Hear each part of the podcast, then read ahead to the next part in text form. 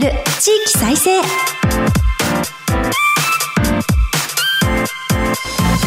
日本経済新聞の支局記者が語る地域再生。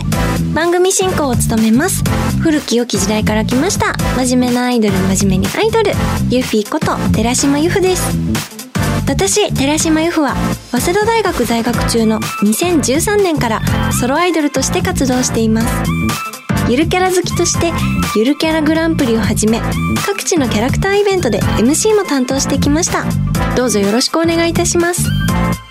今日本経済新聞の電子版では人口減少産業活性化などの課題解決に取り組む地域の姿をデータで読む地域再生という特設サイトから記事を日々発信しています。この番組では日本経済新聞の52支局のネットワークを生かして毎回一つの地域にフォーカス。記者が知る地域の今を伝え地域の魅力も紹介します。日経電子版から地域ニュースもピックアップしてお届けします。さて今日の番組は香川県に注目します。番組前半は香川県地域 DX 化へ官民活動拠点をテーマにお送りします。また全国各地の地域ニュースを挟んで後半はうどん県産小麦の活用広がると題してお届けします。この番組のご感想は「ハッシュタグ地域再生ラジオ」でぜひツイートして盛り上げてください。この後日経の高松支局とつないでお送りします。どうぞお楽しみに。支局記者が語る地域再生。この番組は日本経済新聞社の提供でお送りします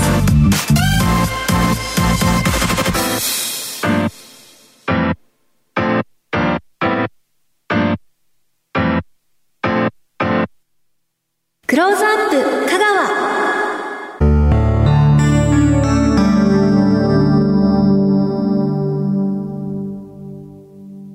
このコーナーでは毎回都道府県リレー担当地域を紹介します。今回は香川県をカバーする高松支局です。ここからはマイクロソフト Teams を利用してお送りします。日本経済新聞高松支局長竹内正人さんとつながっています。高松にいらっしゃる竹内さん、こちらは寺島由布です。どうぞよろしくお願いいたします。ゆきさんよろしくお願いします。お願いします。はい。えー、竹内さんは以前ラジオ日経にご出演されていたと伺ったんですが、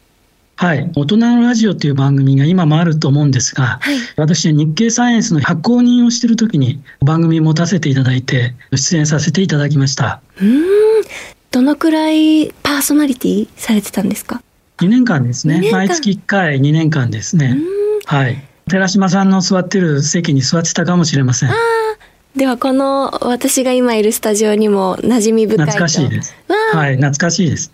ラジオのご出演の経験も豊富でいらっしゃると思うので、今日はぜひリードしていただけると助かります。はい。よろしくお願いします。よろしくお願いいたしはい。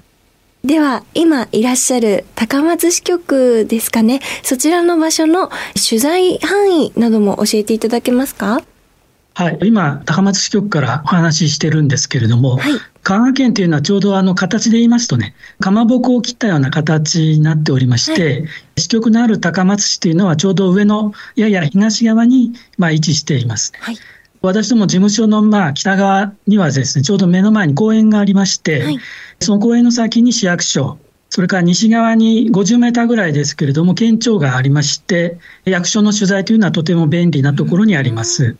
で、この高松市をベースに西や東に取材しているほか、フェリーに乗って小豆島のような島々にも出かけています。それでは、今島のお話もありましたが、香川県全体のご紹介もお願いできますか？はい、あの香川県というのは面積がとても小さくてですね、はい47都道府県では一番小さな県です。はいなぜかお分かりでしょうか？うーん、なぜか？なぜだろう？一番小さい理由。うーん、なんか香川のお殿様が県になるとき、ちょっと悲しいことがあったとかそういうことですか？実はですね、今の香川県ができたのがですね、はい1888年、あれ？あ明治21年のことなんですね。はい。あの江戸時代が、はい。はい、廃藩置県というのが、まあ、江戸時代が終わってできて、まあ、都道府県ができたとい。うことになるんですけれども、はい、香川県というのは一旦あの香川県になったんですが、はい、その後、現在の徳島県、それから今の愛媛県ですね、そこと一緒になってですね、1888年に今の香川県と独立したことになっております。結果として、まあ、独立ということで、限度がまあ小さくなってしまったわけなんですけれども、はい、その県の誕生にですね、奔走した方もいらっしゃいまして、その方は独立の父というふうに呼ばれるほどです。ちょっとした国のような。はい、そうですね。で、首都町の数なんですけども、平成の大合併によって、まあ、面積も小さいこともありまして、わずか17。その代わり小豆島のような離島は多くて、全部で116あります。で小豆島というのは比較的大きな島で、はい、まあ、一大観光地にもなってるんですけども、はい、まあ、オリーブの栽培で非常に有名でしてで島のあちこちでそのオリーブの木を見ることができます。オリーブ島ちゃんっていうゆるキャラを見たことがあります。あ、そうなんですか。はい。小豆島のゆるキャラだったと思うんですけど、あの、オリーブの実のゆるキャラですごく可愛かったです。はい。それからの離島でですね、はい、ご存知かもしれませんけど、直島という島がありまして、国際的に非常に有名になってきたんですけれども、香川県というのはアート県というのをこう自負しておりまして、瀬戸内国際芸術祭というのを3年に一度開催しておるんですけども、その直島というのは特に現代アートの島として非常に有名になっています。で、ベネッセホールディングスのアート活動で、ベネッセアートサイト直島としてですね、複数の美術館がありまして、様々な作品が展示されています。それから港のすぐそばの公園にはですね、草間彌生さんの赤いかぼちゃが展示されていまして、はい、ひょっとしたらご存知かもしれませんね。はい、今、絵が浮かびました。はい、あの、かぼちゃの、はい、もうすぐ後ろに海が見えるあの公園。そうですね。はい。ですので、直島に来ると、まあ、アートの島に来たなというふうに感じます。もし初めてということであれば、ぜひ行ってみてください。はい、伺ったことないので、ぜひ行ってみたいと思います。すはい。それから香川県ですけども、気候はあの少雨で温暖で、ため息が非常に多いことから分かるようにですね、年中、この水不足になりがちです。で、温暖で過ごしやすいんですけども、自然災害がまあ少ないということから、企業誘致とか、UJ ターの先として最近は PR しています。はい高松市に住んで2年ぐらいになりますけども、まあ、確かに東京と違いまして、地震のこう揺れというのを感じませんし、それから台風が直撃するということもありません。ありがとうございます。県の成り立ち、そして特徴などを詳しく聞かせていただきました。確かに、こう面積が小さいんですって言われて、あの、日本地図を思い浮かべたら、本当にあの、ちょこっとの四国のね、右上ですか？のところの香川県って思ったけれど、はい、あの島がいっぱいあるってお話とかを聞くとあのその島ごとにきっと特色だったりとか個性があるんだろうなともっといろいろお話聞きたくなりました。今日はよろしくお願いいたします。はい。それでは今日の前半の話題に入りたいと思います。香川県地域 DX 化へ官民活動拠点というテーマなのですが香川県や市長民間事業者が連携して地域社会のデジタル化を目指す組織、香川 DX ラボの拠点施設が高松市サンポートの高松シンボルタワー内に完成して4月にオープンしました。こちらの施設についてご紹介いただけますか？はい。組織そのものは2022年にできたんですけれども、はい、活動拠点としてのラボがこの4月に発足しました。県や市長が集まって IT で地域課題の解決を目指すということになっています。新年度からはラボの活動に民間事業者が本格的に参画とのことですが、高松シンボルタワーには様々な交流機関が入居しているそうですね。はい、DX でまあ地域課題の解決をするという理念に賛同する企業さんがオフィスを設けて今参加しております。行政区域を超えて官民連携して協議をしたり調整したり、それから知見をまあ集積する場となります。現在は地元の穴吹ハウジングサービスさん、それからあのソフトバンク、それから東京海上日動火災保険が入居することになっています。で DX ラボというのはビルの3階にあるんですけれども、4階には香川県の情報通信交流館、イートピア香川というのが入っていて、はい、さらに5階には瀬戸内アイベースという名前のオープンイノベーション拠点があります。DX ラボはまあ単体で活動するわけではなくて、この3つの団体がまあ有機的につながって活動していくということになると思います。ありがとうございます。デジタル技術を活用して日常の生活や産業を変革させるデジタルトランスフォーメーション、いわゆる DX ですが、これを推進するための組織が DX ラボということですね。この DX ラボが昨年の12月にマイナチャンピオンシップ香川を開催したそうですが、こちらのコンテストの内容はどのようなものだったんでしょうか？はい、えー、マイナンバーカードが持つ本人の確認認証機能を行政サービスだけではなくて民間ビジネスという局面でも利用を進めるためのアイデアを発掘しようということで2022年の秋から冬にかけて開催されました。で最優秀賞を取ったのはワンニャンバーカードスマート愛犬化シティ構想というまあ、個人の方の発案なんですけれども、はい、飼っているこう犬の身分証をですね、スマートフォンとマイナンバーカードの空き領域に登録して、まあ、電子ワクチン証明とか、補助犬の証明、それから里親プラットフォームを提供するというものです。香川県が犬の飼育率が日本で最も高いということに着目して、まあ、日本で一番ペットを飼いやすい、飼育しやすい県としてアピールしたいという思いがあったということです。あの、私はペットを飼ったことがないので、ピンとこないんですけども、ゆいさんはいかがでしょうかね？私もペットは飼ったことがないんですけど、でも、飼い主にこう、もしものことがあった時とか、まあ、さっきあの、香川県災害少ないっておっしゃいましたけど、何かこう、災害とか避難しなきゃいけない時とかに、ペットの情報がきちんと管理されていると、すごく安心なのかなっていうのはなんとなく想像ができます。はい。マイナンバーカードの普及に向けた機運を高められるようなアイデアになっていくんですかね。そうですね。あの、企業もですね、このほか何社か参加して、はい、まあ、表彰されていました。ですので、こう、実用化されるといいなと思っているんですけども、まあ、こういったあのアイデアをですね、はい、まあ、社会実装に向けた支援活動というのも今後の DX ラボの課題になっていくというふうに思います。ということは JR 高松駅前はこれからも DX 情報発信の拠点として注目を集めていきそうなんでしょうか？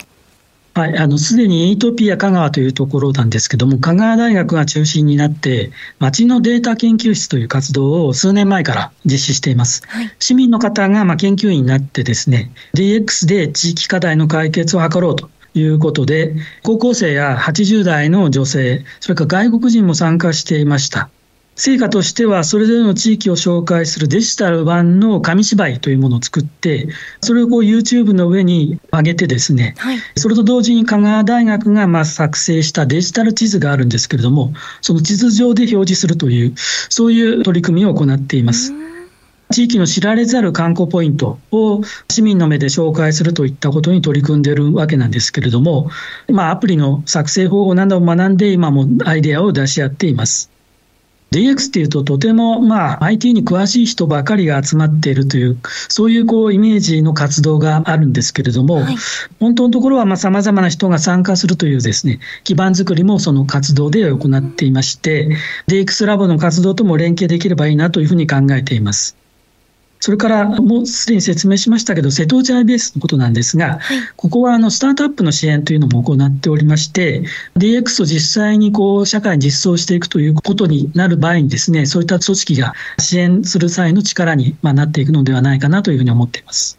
すごく敷居を下げてくれているというか、あの、間口が広いというか、そういう印象を得ました。あの、市民の方も積極的に参加されているということで、私もあの、IT 全然わからないんですけど、あの、そういった、あの、取り組みを県としてされているとしたら、参加しやすい、ちょっと自分も興味を持って行ってみようかなって思いやすい環境なんだろうなと想像します。えー、ここまで香川県地域 DX 化へ官民活動拠点をテーマに伺いました。DX の取り組みを加速させようとされている様子よくわかりました。DX はデジタルトランスフォーメーションを省略した言葉というのは分かっていても、デジタル技術や様々なデータを活用して県民の皆さんの暮らし全体をより便利により豊かになるように、どのように変革していくかということは、活性化させる場を提供することも大事だし、知恵を絞るところなんだろうなという印象を受けました。お話は、日本経済新聞高松支局長、竹内正人さんでした。ありがとうございます。ありがとうございました。竹内さんには、後ほど再びご登場いただきます。日本経済新聞の支局記者が語る地域再生。日経電子版地域ニュースヘッドライン。このコーナーでは、日経電子版と紙面の地域欄に最近掲載された記事から、番組が注目した日本列島各地の話題をピックアップして、AI アナウンサーが紹介します。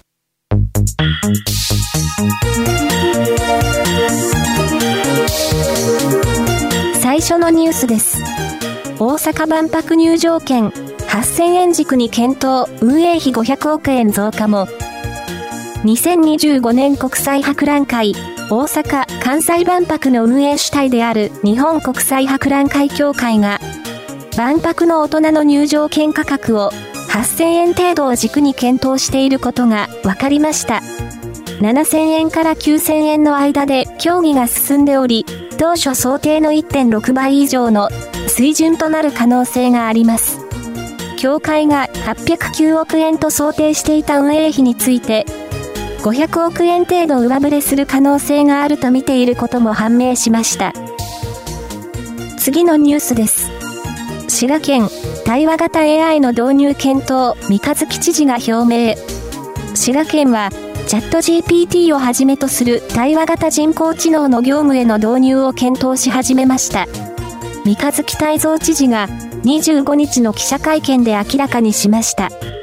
デジタル化推進、業務改革をそれぞれ担当する県の部署に対し、共同で業務の効率化につながる利点や課題を探るよう指示しました。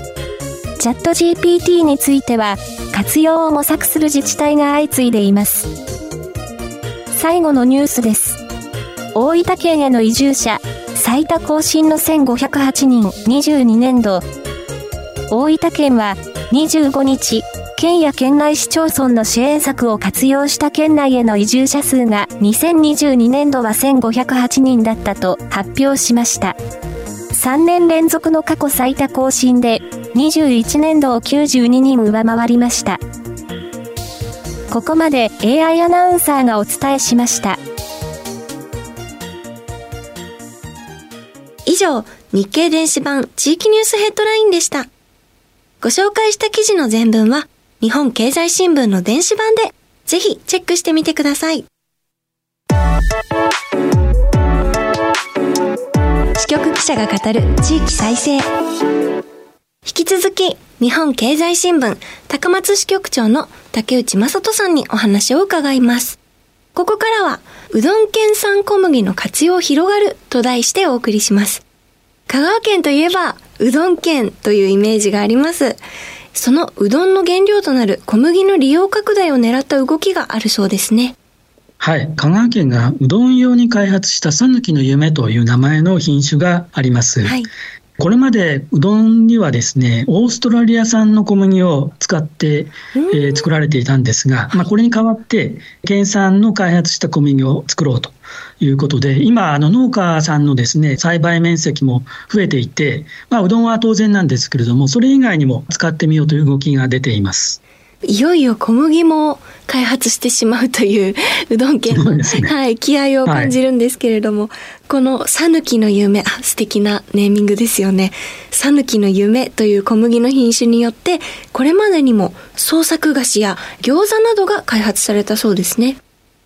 はい、2022年には県内の和菓子屋さん、それから洋菓子屋さんが参加して、そういう創作品を作ろうということで使われていますし、はい、小豆島のですね特産なんですけれども、手延べそうめんというのがあるんですが、はい、そこにも使えないかということで、試作品が作られています。それから中華料理にも使えないかということで、県内の料理店が参加して、それぞれの店で、讃岐餃子という名前のものを作って提供しています。皮などにこう讃岐の夢を使って具材にもいろんな県産品を使うということが条件になってるんですけども、はい、私があの時々食べに行く中華料理屋さんですとレモンを具材に使っている餃子があのありましてですねニンニクなんか入ってないんですけれども、お昼でもそれで食べられるということで、非常にさっぱりした風味で非常に美味しい餃子があります。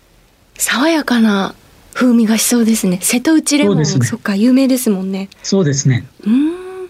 そこからホテルや旅館での食材提供にも広がりを見せているみたいですね。はい、2023年は県内のホテルや旅館が利用するキャンペーンを実施しました。はい。欧風のうどんすきから、まあ、食後のケーキまでいろいろな料理が登場しています。えー、ケーキも、あ、でもそっか、小麦粉ですもんね。何にでもなれますよね。すごいな。さらには、自治体や学校給食での利用と、さぬきの夢の利用機会は、ますます増えていきそうですね。はいまあ、いわゆる食育ということの取り組みなんですけれども、はい。さぬきの夢を栽培している農家さん、小学校にこう出前授業で行きまして、小麦の栽培の基本というのを教えているという授業です。給食では、まあ、さぬきの夢に、県内で栽培されたパン用の小麦を混ぜて、コッペパンを作って提供しています。まあ、オール香川県産のパンということになりますね。それで最近この食パンをですね、食べる機会があったんですけれども、うどんのようなもちもち感があって、日本人好みのパンになってるなと思いました。気になります。それからまだあまり知られてないんですけれども、讃岐の夢っていうのは正確に言いますと、品種改良がいろいろ段階的に行われていまして、最初に作られたのは讃岐の夢2000という品種なんですけれども、はい現在はあの讃岐の夢2009おという品種があの栽培されています。はい。はい、それでさらにですね、その次、まあ、3代目になるんですけども、ほぼ今、完成の段階に来ておりまして、うまくいけば今年夏にも品種登録されるという方向になっています。まあ、新しい品種ですと、うどんのコシがですね、さらに強くなるということなんですね。もう、うどんへの情熱がすごすぎますね。そうですね。はい。プライドかけてやってます。さすがうどん県という感じがします。ありがとうございます。ところで、うどん県の香川県は人気アニメーションポケットモンスターのキャラクターヤドンをモチーフにして遊具で遊べる通称ヤドン公園もオープンさせたということでこの4月に香川県綾川町にオープンしたと聞きましたうどんと五感が似ていることからヤドン、ヤドンはうどん県 PR 団に任命されてるんですねはい。まあ、ゆひさんご存知かと思いますけども、はい。香川県っていうのは、ゆるキャラの数自体はですね、たくさんあって、はい。まだ増えているんですけれども、くまモンのような公式の県のキャラクターというのはないんです。確かにそうですね。こう個人で活動されてるサヌ丼とかうどんのとかあはい。あとは市町村のキャラクターとかはあの私丸亀市の骨付き奉行重々ってご存知ですか、はい。鳥奉行、はいあの、はい。あの子とかとはあのお仕事したことがあるんですけど、はい。市町村とかそういう単位ではいるけど県っていう子はいないんですねはい、県全体のものっていうのはなくてですね、まあ、それもあってかと思うんですけれども、はい香川県は2018年に株式会社ポケモンと地域活性化の協定を締結しまして、うどんに名前が似ているポケモンのヤドンをですね、先ほどのうどん県 PR 団として任命しています。すごいセレクトはい。で、まあ、ヤドンっていうのは名前がまあ似てると、うどんと似ているということもあったんですけれども、水タイプのポケモンなんですね。はいはい。で、あくびをすると、こう、雨が降ると言われておりまして、はいはい。水不足の香川県には、まあ、必要なキャラクターだと、そういうこともあって話題になっています。これまでも様々なコラボ商品が販売されてきているんですけれども、4月にはそのヤドン公園というのができて、まあ、巨大なヤドンが寝そべっている公園ということができました。まさかの親和性があったということで、そういう理由もあったんですね。いや、楽しいですね。あの、はい私以前香川に伺った時に、和三本がヤドンの形になってるお土産を買ったんですけど、あそうです。そういったはお土産のみならず、もう公園までできてしまうっていう、そうですねう。どん県とヤドンのつながりすごいです。ありがとうございます。もうそこもぜひ行あっ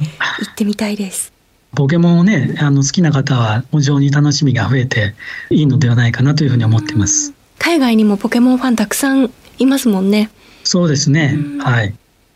では最後に県内で人気のうどん店の特徴や注目の店舗がありましたらご紹介いただけますか？はい、人気店というのは、まあ、あちこちにあるんですけれども、まあ、お客さんの行列ができているので、あの人気があるかどうかってのはすぐわかります。はい。初めて訪れた方が驚くのはですね、このうどん店が非常に朝早くから営業しておりまして、はい。支局の周りにもいくつかあるんですけれども、まあ、朝の7時開店というのも珍しくないです。で、朝食帰りという方も非常にたくさんいまして、